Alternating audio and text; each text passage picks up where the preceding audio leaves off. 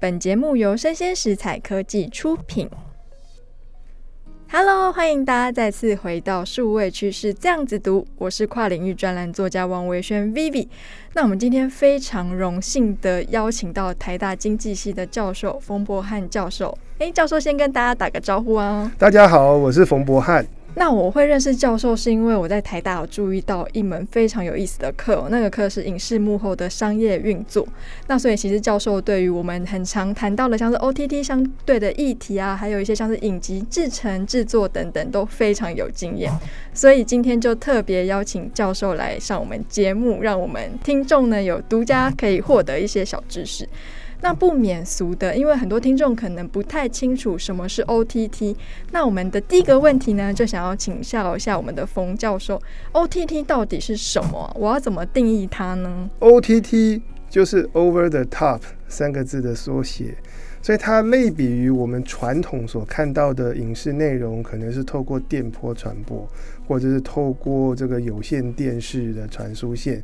那 OTT 的内容呢，其实就是透过网络哦，所以是网络电视的感觉，是不是？对，也就是在网络上面的内容的平台，它可以是影视的，可以是音乐的，它基本上就是透过网络来传输它的影音内容。那目前全球我知道有几大 OTT，像是 Netflix 或是 Disney Plus，或是对岸的爱奇艺。那不知道这几大就是 OTT 在全球目前布局的状况如何？他们好走出他们自己的发源国吗？呃。Netflix 不用多讲了，就是已经遍布世界各国。是，而且我们今年的艾美奖看到说，Netflix 是最大赢家，因为独领风骚，一个平台拿下四十四座奖，嗯，追平了 CBS 在一九七四年创下的纪录。是，那我相信很多的听众朋友，大家喜欢的戏剧，包括电影、电视剧，都在。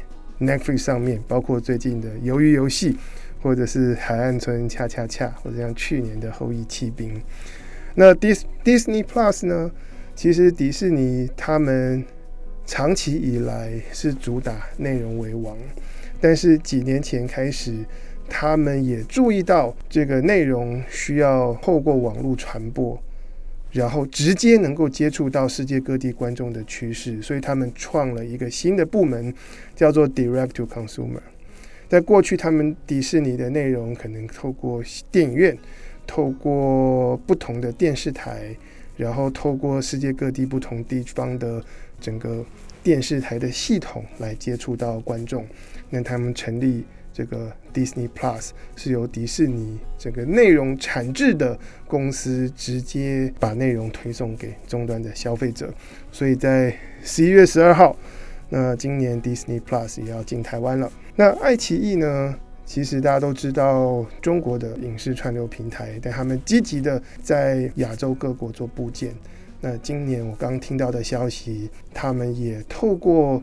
这个欧洲大陆的国家的这种机上盒的公司先进英国了，所以他们可能不是只停留在这个所谓的大中华区，他们扩张到亚洲，然后目标可能会继续往亚洲以外的版图扩张。所以说，OTT 其实近几年来算是一个还蛮有趋势导向的产业嘛，不管是 Netflix 还是 Disney Plus 还是爱奇艺。那我还蛮好奇的一个问题是，他们都是做 OTT 的影视内容，那他们之间是彼此是竞争者吗？还是说他们之间有什么样的市场的区隔？哦，这是一个很好的问题。这其实我们可以从这个影视内容的发展史来看。嗯，如果其实 Netflix 他们开始作为一个串流平台开始投资。原创的影视内容是从二零一一年开始的，是，所以第一部是《纸牌屋》，然后接下来有那个《劲爆女子监狱》等等。回到十年前的那个年代，我们以好莱坞来说，我们会看到几种类型的播映内容的平台，一种就是传统的电视台，包括迪士尼旗下的 ABC 电视台、CBS 或者是 Fox 等等。他们是透过传统的电来传送节目，然后他们有他们自己原创的作品。那另外一块呢，是在那个年代属于创新的，透过网络来传送节目，然后是随选，也就是我们讲的 OTT。除了 Netflix 之外，还包括 Amazon Prime、呃 Hulu 等等。那回到那个时候，这些网络的公司，他们常常是内容，他们买片来播，所以他们到处买片，然后组合包装，然后提供给消费者做一个按月。订购的服务，嗯，那随着时间的发展，我们看到传统的电视台开始直接面对消费者，开始往网络移动，嗯，所以以前的 HBO 现在有 HBO Max 是串流平台，Disney 出现 Disney Plus 是，然后我们也看到这个原本的串流平台，他们从买片播放开始投资原创内容，而且投资所占的比重。越来越高，所以大家都不管你的出发点是从哪里开始，嗯，都变成是网络，然后加上大量的原创，是，这是在这个产业竞争的过程中，每一个串流平台希望能够让自己保持独特，因为如果我的串流平台全部依赖买片，那你为什么要来我这里看呢？我这里有的东西，你在其他地方都看得到。那在这样的情况之下，我如果要跟别的平台竞争，可能就只能够透过降价，是只能够走这种低价的诉求，然后吸引人来订。那如果产业上面各平台出现这样的价格竞争，长期来说对这个产业的发展是不利的。所以他们要做的做法呢，就是他们走的路线呢，就是我需要创造独特性。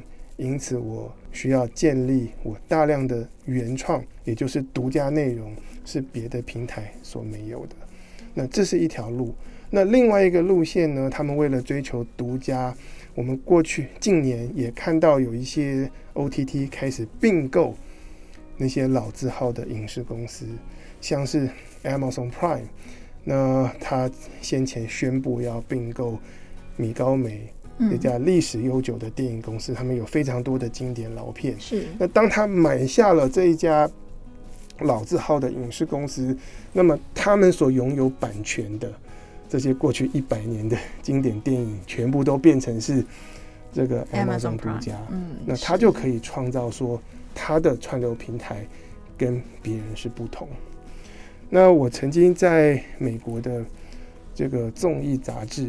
他们有一个情报网，专门做数据分析，就去整理美国主流的串流平台，他们彼此在电影跟电视内容上面有多少的重叠。嗯，那回到七八年前，这个重叠性是很高的，但是放到今天，不同的两个串流平台之间，我们就指那些大的，像是 HBO Max、Disney Plus、Netflix、Hulu 这些。不同的串流平台之间，他们的内容交集常常都只是一个百分之个位数，这么少？对对，对，表示时随着时间推演，他们需要做出差异性。我跟别人不同，你来这里可以看到大量其他地方所没有的东西。是那，假如说我今天要做出差异性，这意味着我需要很多的原创嘛？因为原创的话，它比较可能是 only belongs to。对对对。那这样子要投入的资本应该也会比原来直接去买断别人的还要高很多吧？那据我所知，现在目前几个 OTT 它比较主要的收入其实就是每个月的订阅费。那这样子的收入是有办法去 cover 掉它为了去制作原创影片的这些支出吗？哦，这个是好问题。但但是我想他们这个产业现在还在快速的成长，是，所以他们可能。着眼的是未来吧，是对，因为在在内容上面的开销是很大，虽然要发展原创所费不支，对，可是如果以 Netflix 的发展路径，他们从二零零八零九到二零一一开始投资原创之前，他们是买片，嗯，他们那时候遇到的状况是什么呢？因为我是买片，所以当我经营的越好，那些内容供应商那些大片厂。在跟我续约的时候，嗯，那个授权费就会水涨船高。是啊，对，所以我做的越好，我的下一期合约的这个授权费就越贵。是，然后这个情况有点像是我们在外面租房子，是，然后租金一直涨，是，可是到头来房子不是你的，嗯、但是如果你去买自己的房子，嗯，那虽然过程中你会需要付房贷，嗯，但是最终这个房子是你自己所拥有的资产，然后你有权利去决定要怎么样自由的规划它，去运用它，所以这个情况会是不太一样。那现在有两大 OTT 平台，一个是 Netflix，另外一个是 Amazon 的 Prime 嘛。就是让我感到比较好奇的地方是，像 Netflix 一开始是做影视串流服务嘛，到最近开始开商城，开始要做游戏，对，然后好像有一点点要开始做 IP 的这种意味出现。一个是从影片到算是全方位发展。那跟它相对的，我觉得像是 Amazon 好了，它本身是一个电商结构的嘛。他一开始卖东西，然后提供云端服务，到现在他开始提供一些串流的影音服务。那不知道教授觉得这两个模式来说，哪一个可能未来十年后较有机会成为主流趋势呢？其实 Amazon Prime 在某一些国家、某一些市场，嗯，呃，看的人还蛮多的。他们只是没有在台湾，呃，做重点的发展。是，对。之后，我的我的看法是，这些主流的串流平台，或是美国的，他们最终会各自发展出自己所走的这个路线跟风格。对，嗯，我想跟 Netflix 相比，可能看过去很多年的这个内容，我不晓得 Amazon 可能在制作，然后再怎么挑选、规策划内容这边，感觉不是像。Netflix 做的这么成熟，是，是，但这也是为什么他们要并购米高梅。嗯、除了米高梅所有过去的他们所拥有的这些作品的版权，Amazon 自动都有了之外，米高梅还有他们的这些制作人才。是，对。那我。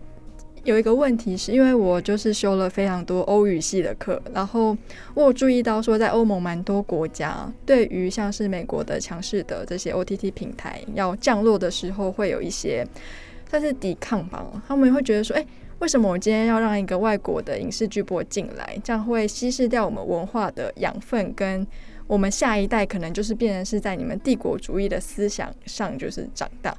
不过这样的现象好像在台湾比较少看到。对，在台湾比较少讨论，可能有一些影视从业人员会期待，是会期待我们对自己的内容有一些保护，或者让大家还在成长过程中，还在很脆弱的时候，有个保护伞。对对对，但是目前似乎不太有看到。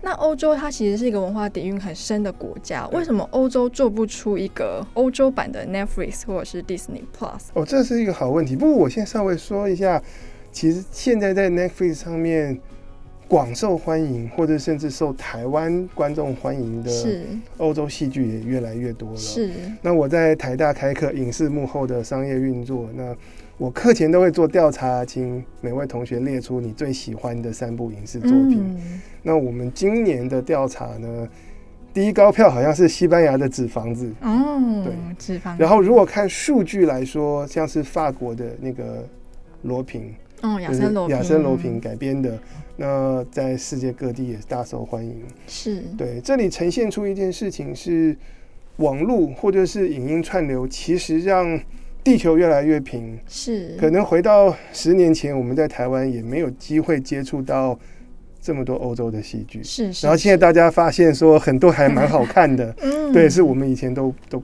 都不知道，可是。透过 Netflix 或者透过网络，我们现在可以接触到，然后我们可以认识到不同国家的戏剧，然后透过这些东西来更了解他们的文化还有其他的东西。不过 OTT 确实是让世界越来越平了。不过其实也是根据每一个国家抵抗的程度，后来会有越来越多欧盟的影片，其实是因为他们有签一个协议，他说你要落地可以，可是里面有三十五 percent 要是我们自己欧盟国家出品的节目，这边是 OTT，他就要投很多钱进去，然后变成是我拍出了之后，啊，我如果只在欧盟放，就是好像划不太来嘛，所以就世界播送。对。那其实最近有一部非常红的，就是 Netflix 投资的韩剧，叫做《鱿鱼游戏》嘛。那其实韩国影视业在这几年的表现一直都蛮好的，从上一部得到非常多奖的《寄生上流》，到现在《鱿鱼游戏》风靡全球，在短短半个月就已经要上了八十个国家的排行榜第一名嘛。对。那我很好奇的是，为什么韩国它可以吸引全球的资金来投资他们的影视呢？那台湾跟韩国其实人数、产业结构也没有差太多。对，韩国的这个人口数是台湾的两倍吧？是大约对。对，那他们之间差在哪里？就是我们台湾到底缺了什么？为什么没有人要投资？对，我先报个数字。之前看新闻，Netflix 今年投资韩国戏剧五亿美金。五亿美金？对，一百五十亿台币。那投资台湾呢？投 投资台湾可能是很零零星的一些个案，是不晓得。但是五亿是一个很大的数字。是。然后今年先前。呃，进行了釜山的亚洲内容与电影市场展，然后在这个展会当中，爱奇艺也宣布要大规模的投资韩剧。爱奇艺，可是最近影视业不是被打得蛮严重的？对，然后迪士尼也做这样的宣布，所以我们现在看到韩国的产业状况，可能让我们在台湾很多人很羡慕，羡慕，或 者有的人会眼红，说这个全世界的资金往那里涌入。但是怎么做到的呢？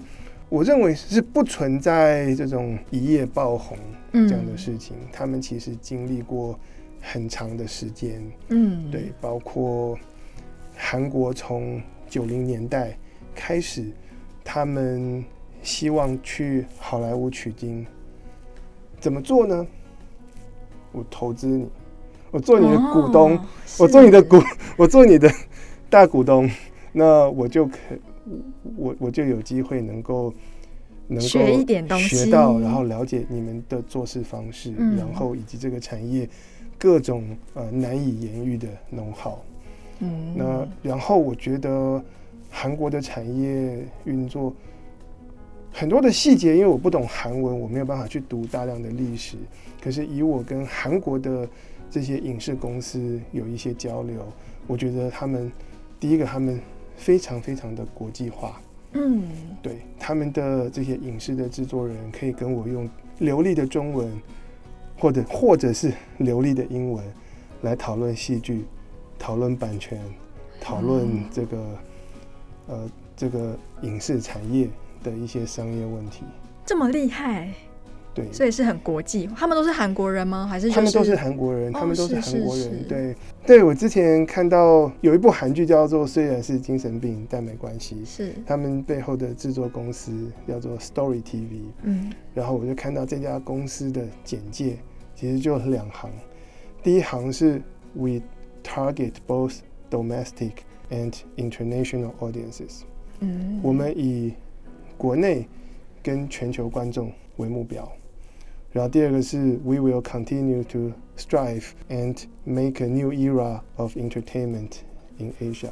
我们立志要在亚洲来开创一个娱乐的新时代。就是，小公司，但是它的简介写起来是豪气干云，是对，高度很高。所以，所以他们，呃，我也会问他们说：“哎，你们常常会挑选小说，然后来改编，然后你们重视什么？”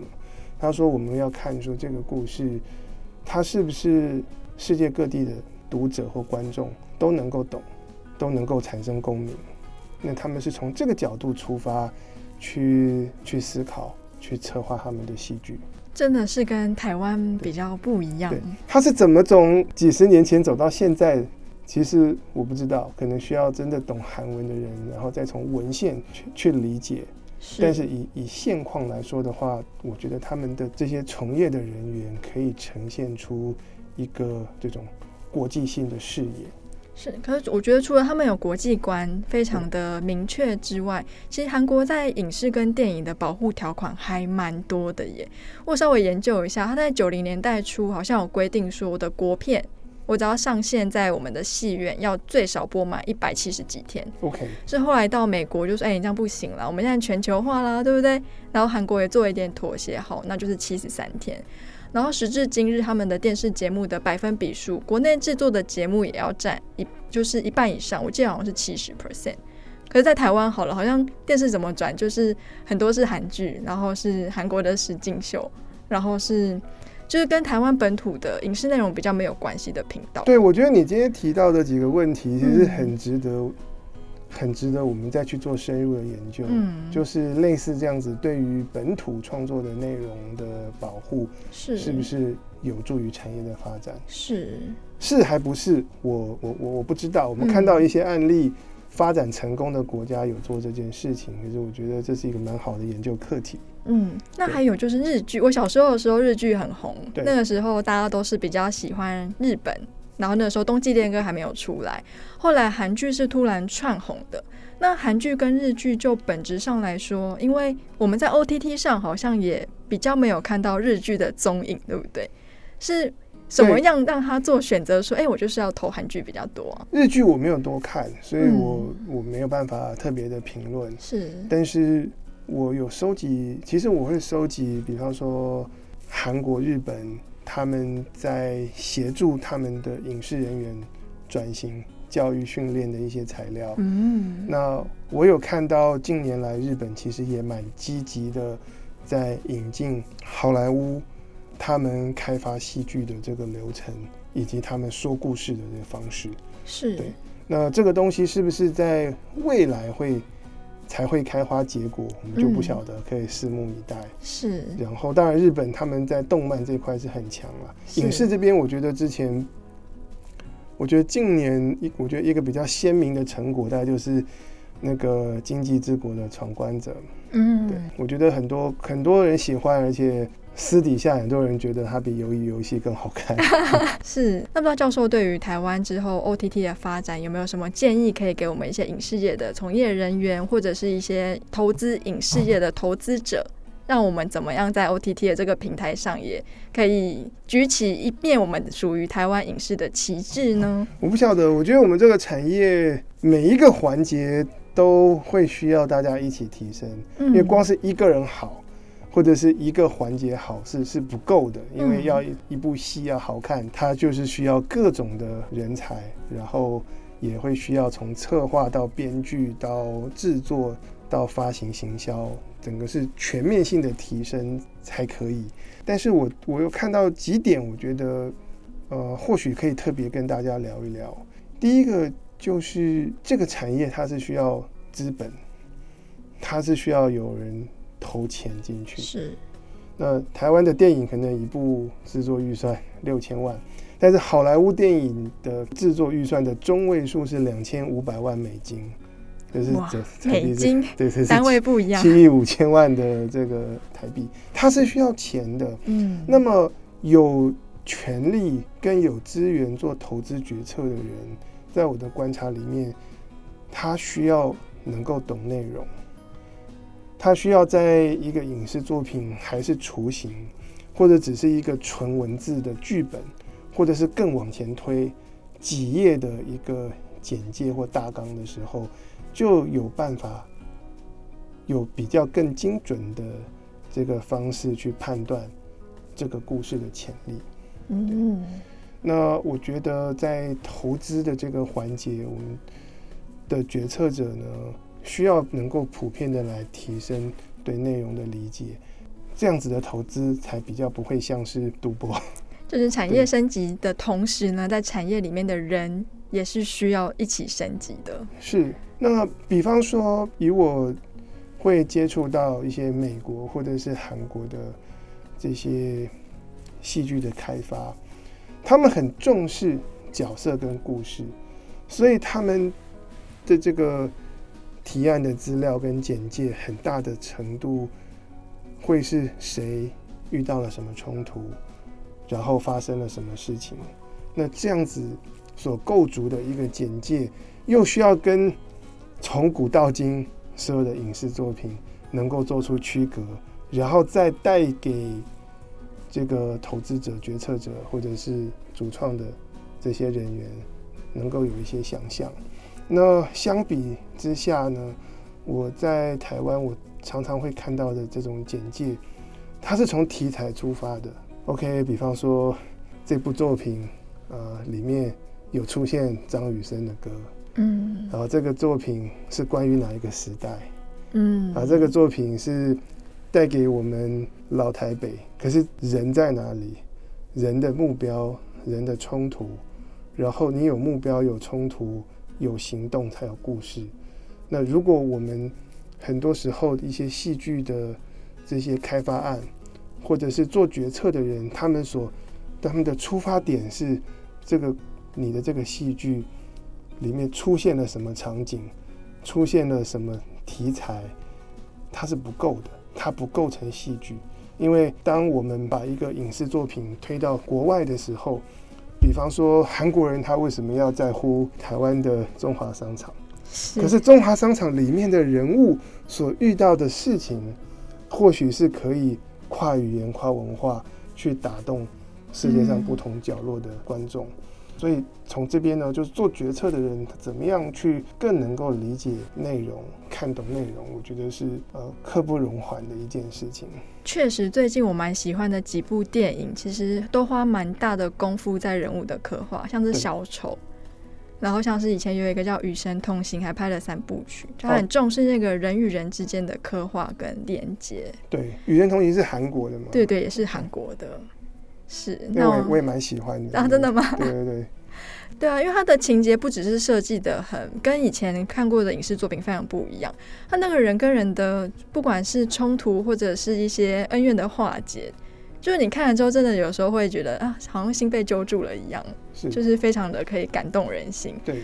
所以其实好的影视作品很重要的就是你要先感动人嘛，感动人大家就会觉得说，哎、欸，你这是好东西，然后帮你推荐这样。那也希望我们台湾的影视业呢，未来可以越发展越好。那我们今天非常谢谢冯教授来接受我们的采访，谢谢。好，那我们就下次见喽，拜拜，拜拜。